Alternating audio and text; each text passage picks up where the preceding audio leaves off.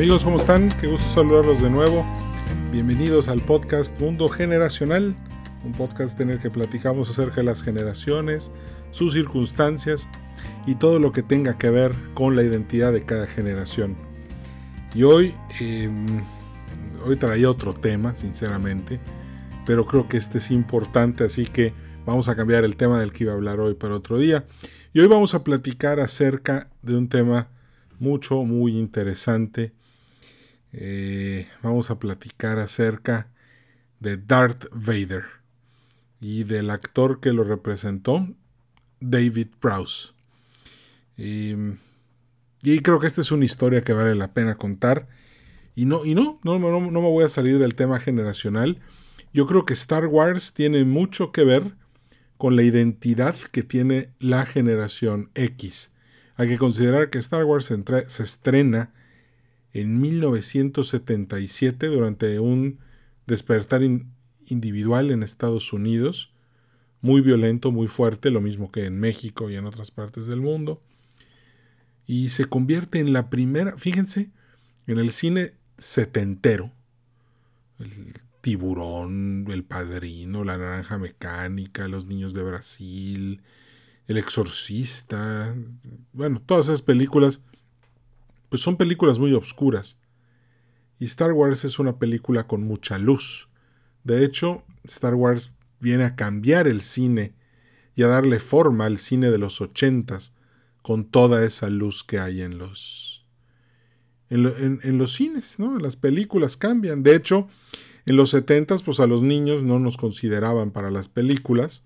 Todas las películas los niños eran malos, ya he hablado de esto varias veces en otros episodios del podcast, pero esta vez eh, vamos a platicar acerca de Darth Vader. Pero les voy a contar también una historia personal que va muy ligada a Darth Vader. Eh, corría el año 2005, hace 15, hoy es Hoy es día 30 de noviembre del 2020. Y recibí una llamada telefónica por parte de Patty, una amiga mía.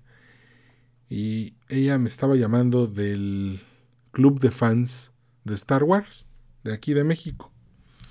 Y me dice, oye Edwin, pues este, tú eres egresado de Estados Unidos, sabes hablar inglés muy bien, eh, tiene, eres conferencista, eres maestro, sabes hablar en público, hablas bien español también, entonces te necesito pedirte un favor.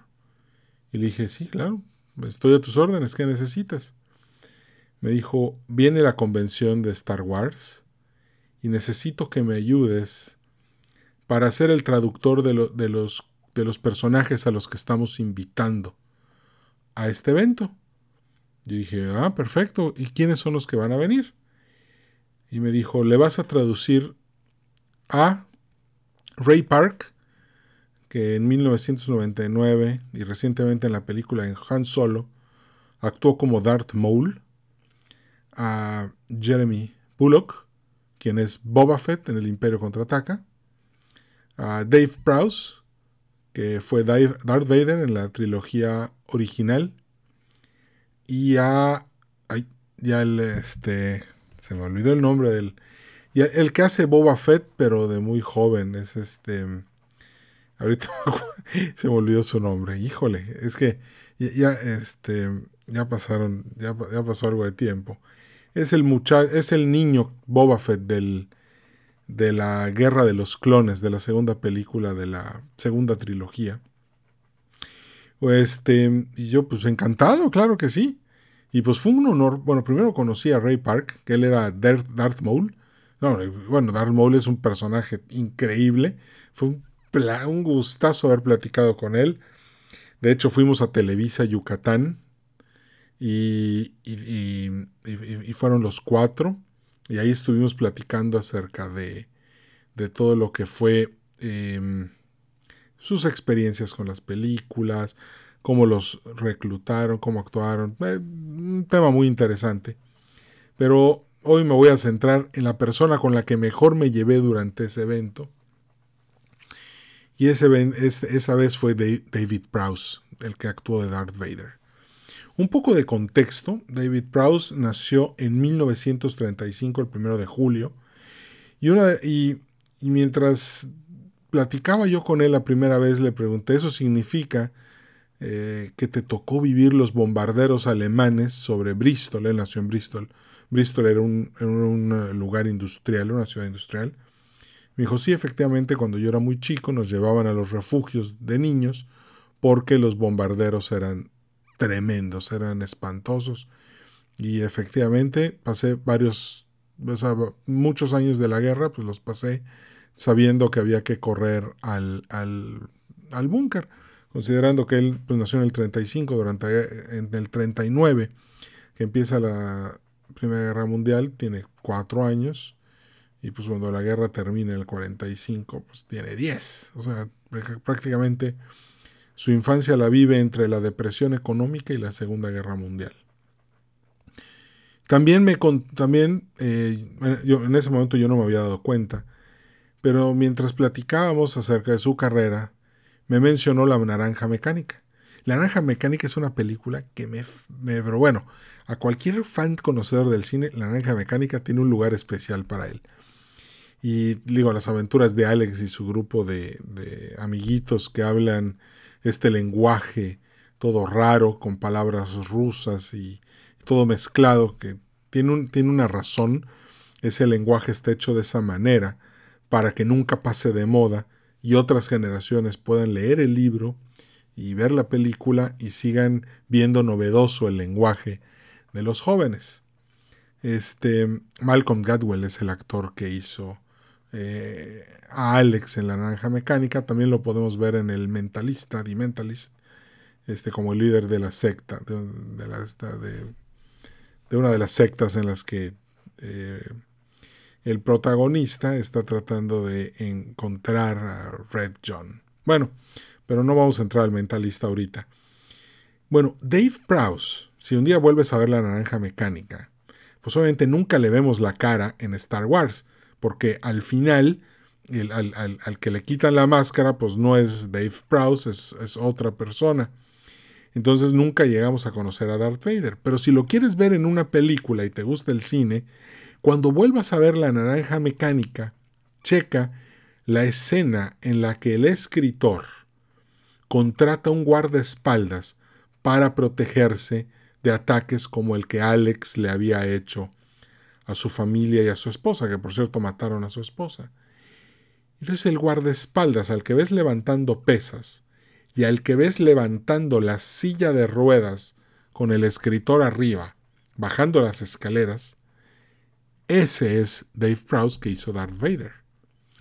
Cabe aclarar que en esa escena en la que él levanta la silla de ruedas con todo y el señor, no tiene ningún efecto. Nada de que se pusieron hilitos para que fueran. No, nada. Es, como él es fisiculturista, es un tipo que se le dedica a hacer pesas muchos años, fue el campeón de Inglaterra en fisiculturismo, pues es un tipo mucho, muy fuerte entonces pudo levantar la silla de ruedas sin batallar demasiado. Muchos podríamos pensar, ah, bueno, de seguro le pusieron algo para que fuera más ligera. No.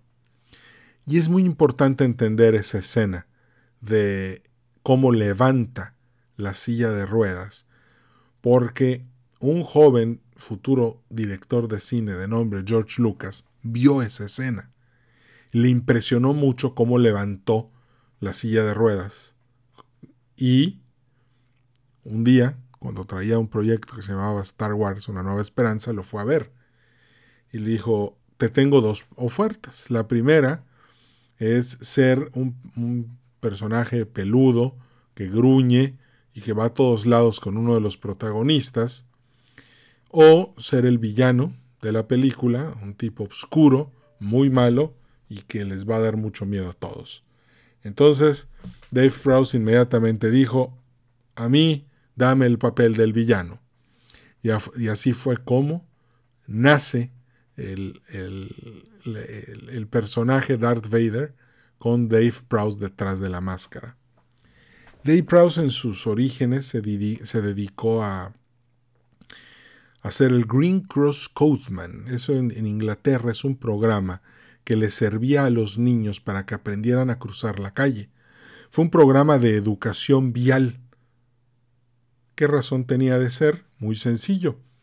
Ayudar a los niños a que aprendieran a cruzar las calles y evitar que los atropellaran y que hubieran accidentes de tránsito. Su labor fue muy buena, durante muchos años lo estuvo haciendo, salvó la vida de muchos niños ya que los accidentes bajaron considerablemente y este, le dieron la Membership of the British Empire debido a su labor como eh, Green Cross Codeman educando a los niños a cruzar la calle. Eh, cuando llega a Mérida, este, yo tengo un libro celosamente guardado, que es el libro de la pasta dura de la, de la novelización de las tres películas de Star Wars, de la trilogía original. En ese libro yo ya tenía el, el, autógrafo del personaje de Chewbacca. Entonces fui y le dije, ¿me, me, regalas tu autógrafo? Ya la ve.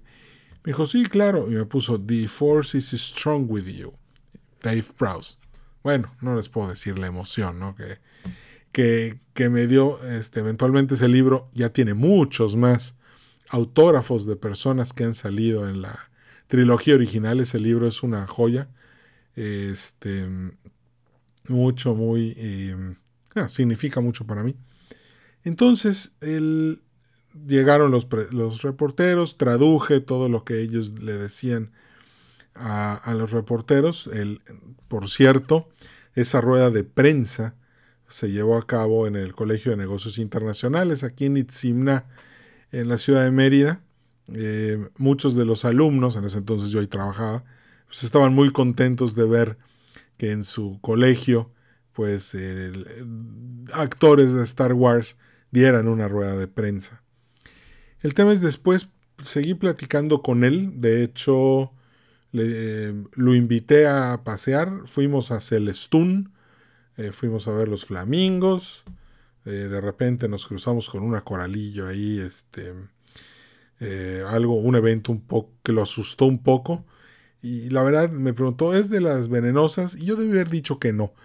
Pero pues fui muy honesto y le dije, la verdad sí, la coralillo es venenosa, no, sácame de acá entonces dije, sí, bueno, vamos a caminar en esta dirección y ya nos deshacemos de las víboras. Seguimos caminando, nos sentamos este, en un restaurante ahí a la orilla del mar. Em, le gustaron mucho los mariscos cocinados estilo yucateco. Y la plática fue muy interesante. No recuerdo todo detalle que platicamos, pero me contó de cuando entrenó a Christopher Reeve para que hiciera la película de Superman.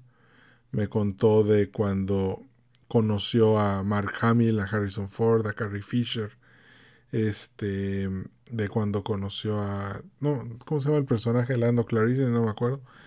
Y, y pues toda, toda su experiencia en las películas, en los juegos de video, creo que participó en el de Monopoly, en las convenciones y de cómo era su vida a partir de Star Wars en las en, asistiendo a convenciones, dando conferencias, tomándose fotos con la gente, firmando fotos. De hecho, tengo una foto muy padre eh, que le firmó a, toda mi familia, nos, nos las regaló, una foto muy bonita. Y mucho eh, ya más tarde, después de la conferencia, creo que fue el día siguiente, eh, me la, plática tomó un giro muy interesante porque me empezó a platicar desde una perspectiva psicológica lo que era Darth Vader. Y creo que esa es la parte que más me ha servido de haber platicado con él, porque en ese entonces yo ya estudiaba generaciones, claro que no sabía lo que sé ahorita, todavía este, estaba yo en la fase inicial, la fase inicial, todavía no llegaba el 2009, en el que por fin encontraba el rumbo correcto para entender mejor a las generaciones.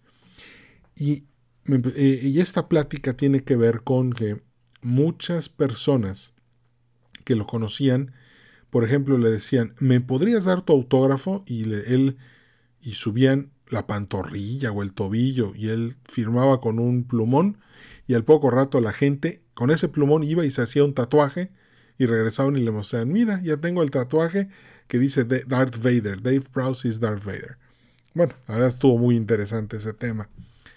Pero, entrando un poco al tema psicológico, Darth Vader es un hombre poderoso, rico y también es un padre. O sea, en la literatura, él es, el, es un padre malo.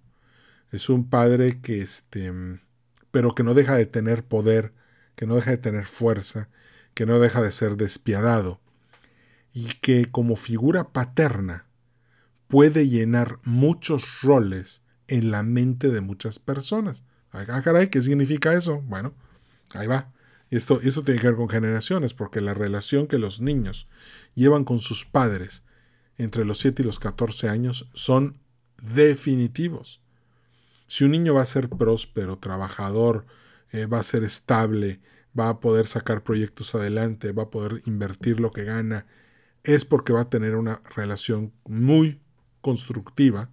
No estoy diciendo de un papá consentidor, sino una relación muy constructiva en los años en los que les toca al padre. Creo que lo he mencionado antes, pero si no, él les va. Un individuo entre los 0 y los 7 años, la relación más importante es con su madre. Esto le va a dar las emociones, la inteligencia emocional, la estabilidad emocional. De los 7 a los 14 su padre, y esto significa proyectos, trabajo y empezar a convertirse en un adulto. La adolescencia ocurre en estos años y tiene que ver con la relación con el padre. De los 14 a los 21, el individuo tiene que aprender a alejarse de su padre y de su madre para empezar a construir relaciones de amistad. Después de los 21 a los 28 con su pareja, de los 28 a los 35 con sus hijos pequeños, eso lo vamos a dejar para después. Pero bueno, ya sabemos que de los 7 a los 14 es muy importante la relación con el padre. Entonces aquí entramos a otro tema interesante porque él decía que muchas personas se obsesionaban con él, que lo que, a pesar de que él era un actor y que estaba tras la máscara, mucha gente trataba de acercarse, de buscarlo, de ser parte de su vida, de, llegaban y lo, y lo veían, este, lo trataban como un padre, lo trataban con mucho respeto, le pedían consejos.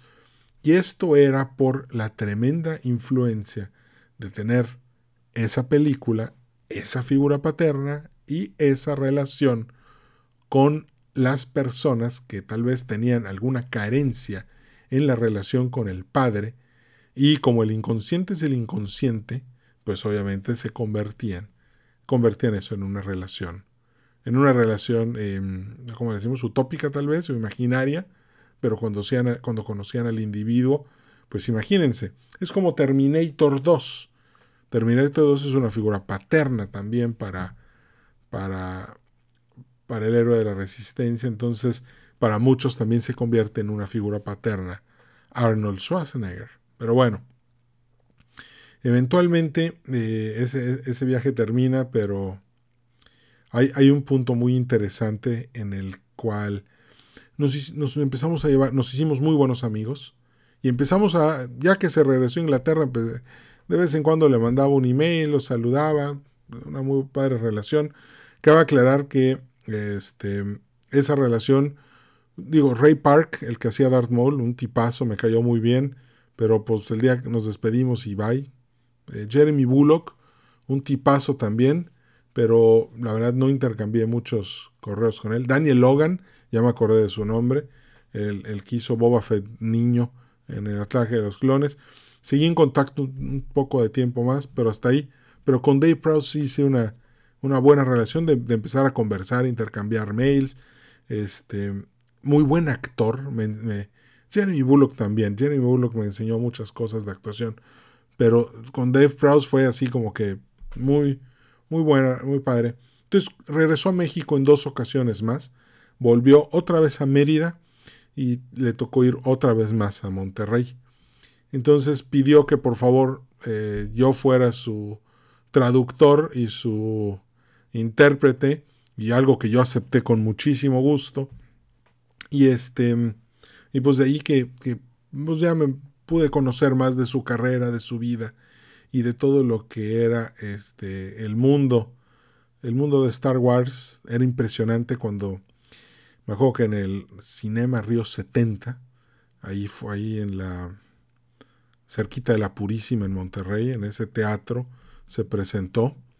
Y, recuerdo muy bien cómo la gente se puso a aplaudirle porque este pues verdaderamente pues es Darth Vader, ¿no? Él, y todos los fans este, estaban fascinados con la conferencia que dio con este y bueno, con todos los temas que tocó, no recuerdo muy bien de qué trataba la conferencia, pero fueron sus historias, sus aventuras, las historias que cuenta todo el tiempo. Algunas de ellas ya las vi en YouTube, muy, muy padres. Y este, y ahorita el tema es que eh, estaba, fíjense cómo son las cosas. Estaba viendo una película que se llama Rescate en TV, la versión de 1977 de Irving Kirchner.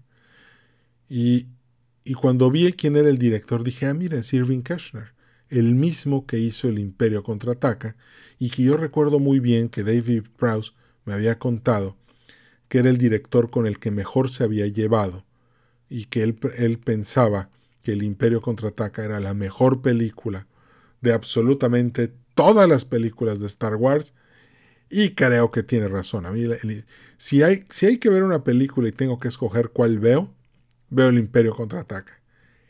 Y, mientras veía esta película de Rescate en TV de Irving Keshner, y sale, sale este, este, es sobre el, el, secuestro que hubo del Airbus que despegó de Tel Aviv, voló a Grecia y en Grecia es secuestrado por unos terroristas alemanes y unos terroristas palestinos. Y en eso aparece un tuit que dice, ¿por qué es tendencia? y leí que David Prowse ya había muerto. yo dejé de escribirme con él probablemente hace cuatro años más o menos. Como en el 2016 ya, ya, ya por el trabajo y por todo me fui ocupando y me, ya dejé de mantener correspondencia con él. Pero dolió, dolió bastante. Este, más que nada porque pues es una persona excelente.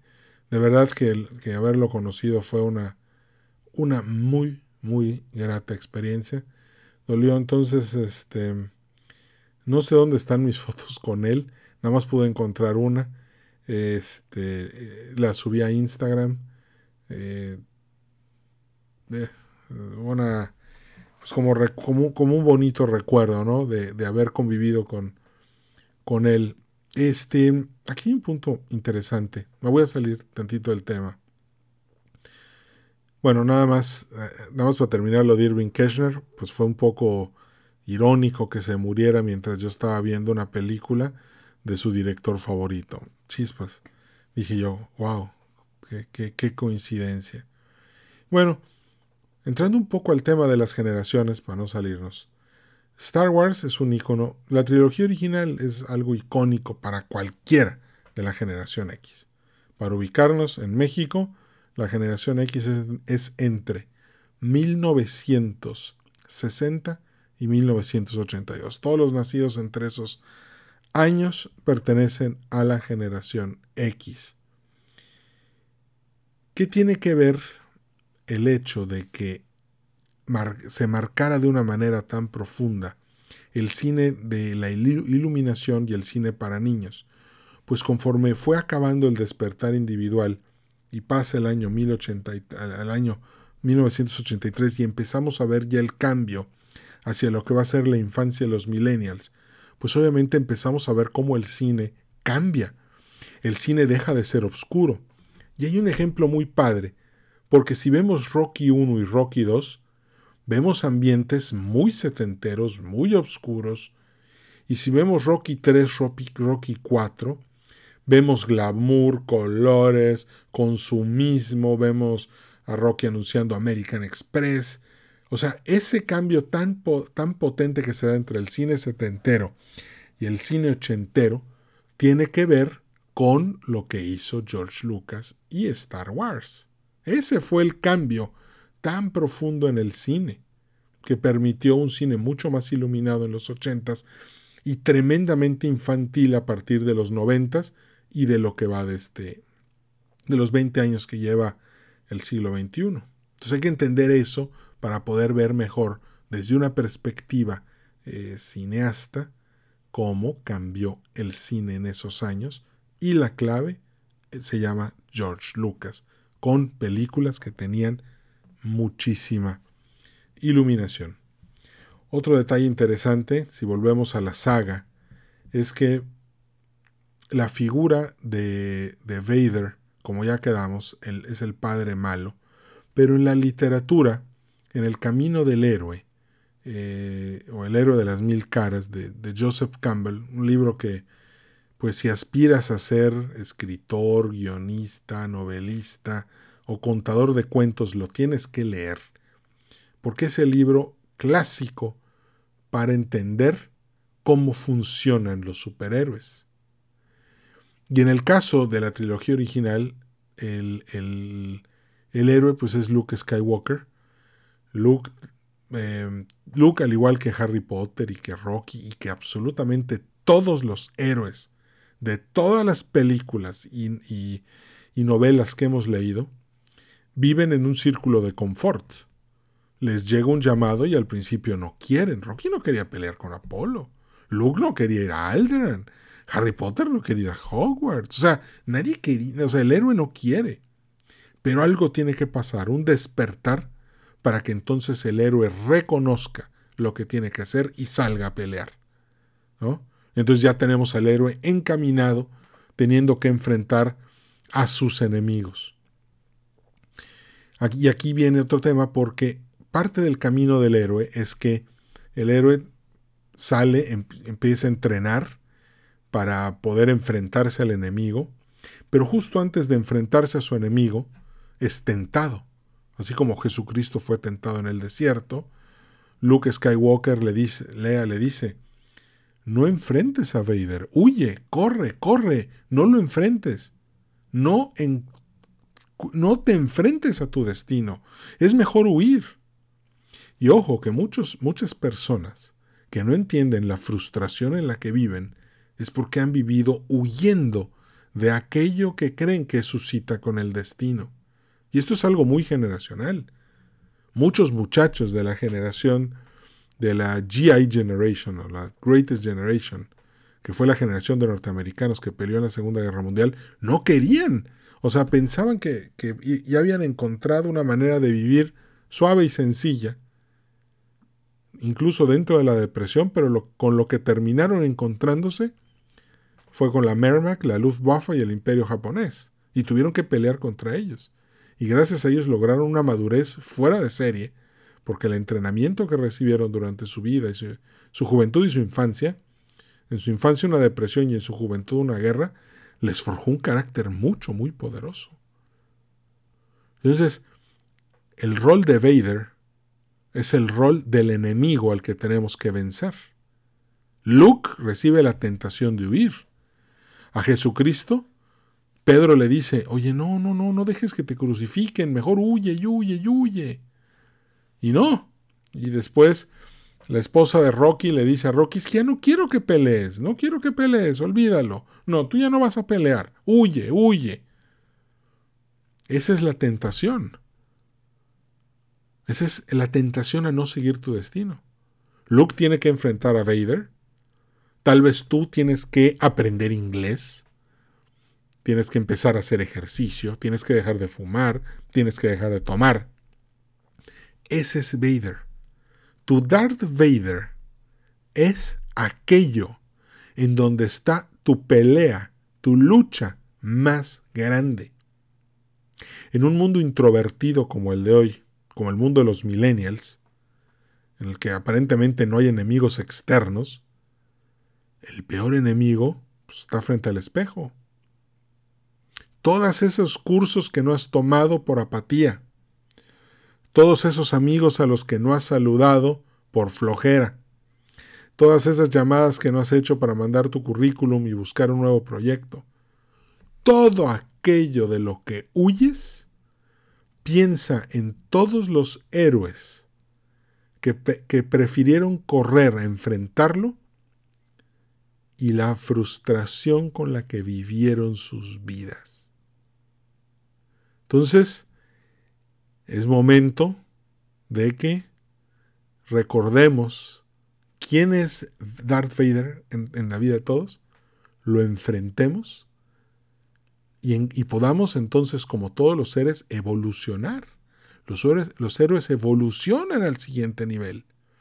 Entonces llega un nivel en el que una vez que derrotan al villano, alcanzan un, un, poder interno, una fuerza interna, una seguridad, optimismo, un optimismo, claro, no desbordado, un optimismo muy este, sobrio, casi todo el camino para ser un héroe requiere también de ser un buen estoico. Ya hablé del estoicismo en capítulos pasados, pero de hecho hoy, hoy, le comentaba a un, a un amigo que para poder ser un inversionista inteligente, como dice Benjamin Graham, también tienes que ser un buen estoico. Porque un, un inversionista que tiene mucho miedo y mucho apego al dinero, nunca va a poder desprenderse de él para que regrese más. Entonces el estoico tiene que aprender a no tener apegos. Y el héroe, en el momento en el que se consagra a la lucha, como Luke lo hizo contra Vader, y, cae, y, primero, primero, hay que olvidar que le cortan la mano y se cae, claro, la, fuerza lo salva y luego el emperador lo electrocuta, pero siempre el héroe tiene un instante en el que se define. Anakin Skywalker se definió escogiendo el lado oscuro, pero Luke Skywalker resistió y decidió quedarse en el lado luminoso. Y en ese momento, en ese momento de, luz, en el que dijo, me quedo como un Jedi, como mi padre antes que yo, Vader está en el suelo y el emperador tira a matar con los rayos, este, lo empieza a electrocutar. Pero es eh, ¿qué sucede? El héroe con su ejemplo inspira. El héroe en ese momento en el que sacrifica y enfrenta la muerte, como Harry Potter cuando Voldemort le lanza la vada cadabra y Luke que está en el suelo, ya listo para morirse, pero diciendo me quedo en el lado luminoso. Entonces cuando Vader, por inspirado en, que está viendo a su hijo sufrir, revive una chispa de amor y dice, a ver, espérate, aquí a quién voy a escoger. Al emperador, que es pura perversidad, o este cuate que está tratando de salvarme. Llega, lo agarra, ¡fum! fuego. Y lo avienta este, por el. por ese. Eh, lo, avienta por ese agujero que está ahí. Y, este, y ya, después explota con la con la explota junto con la estrella de la muerte. A mí, un paréntesis aquí, la última trilogía, la verdad, deja mucho que desear. para mí es como si no existiera.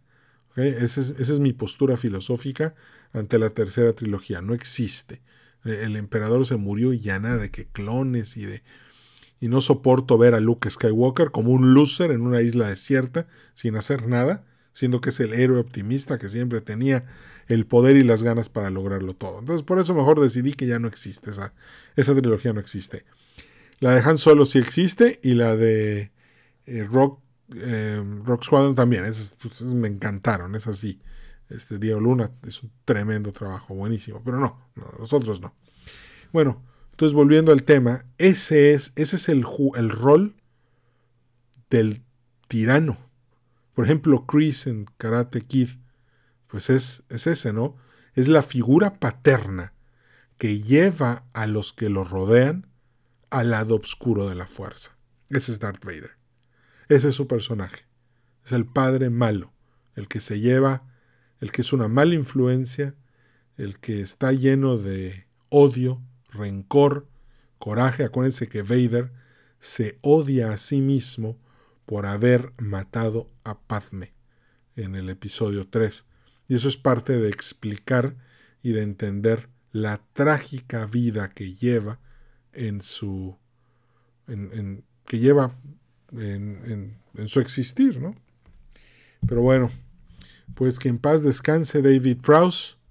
Este. Me dio mucho gusto saludarte. Eh, te recuerdo, eh, suscríbete al podcast. Está en Spotify, en, en Apple Podcast, en iHeartRadio, está en, Pop, está en todos lados.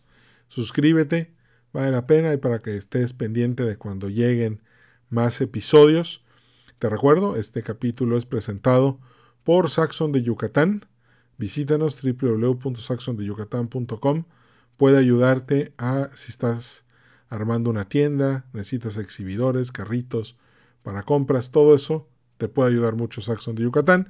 Y también Ticketopolis. Ticketopolis es la mejor boletera que hay para tus eventos, además de que la producción es fuera de serie y tiene alianzas increíbles con muchos organismos que le pueden dar a tu, a tu evento un 10 y un aplauso por parte de sus participantes. Te los recomiendo muchísimo.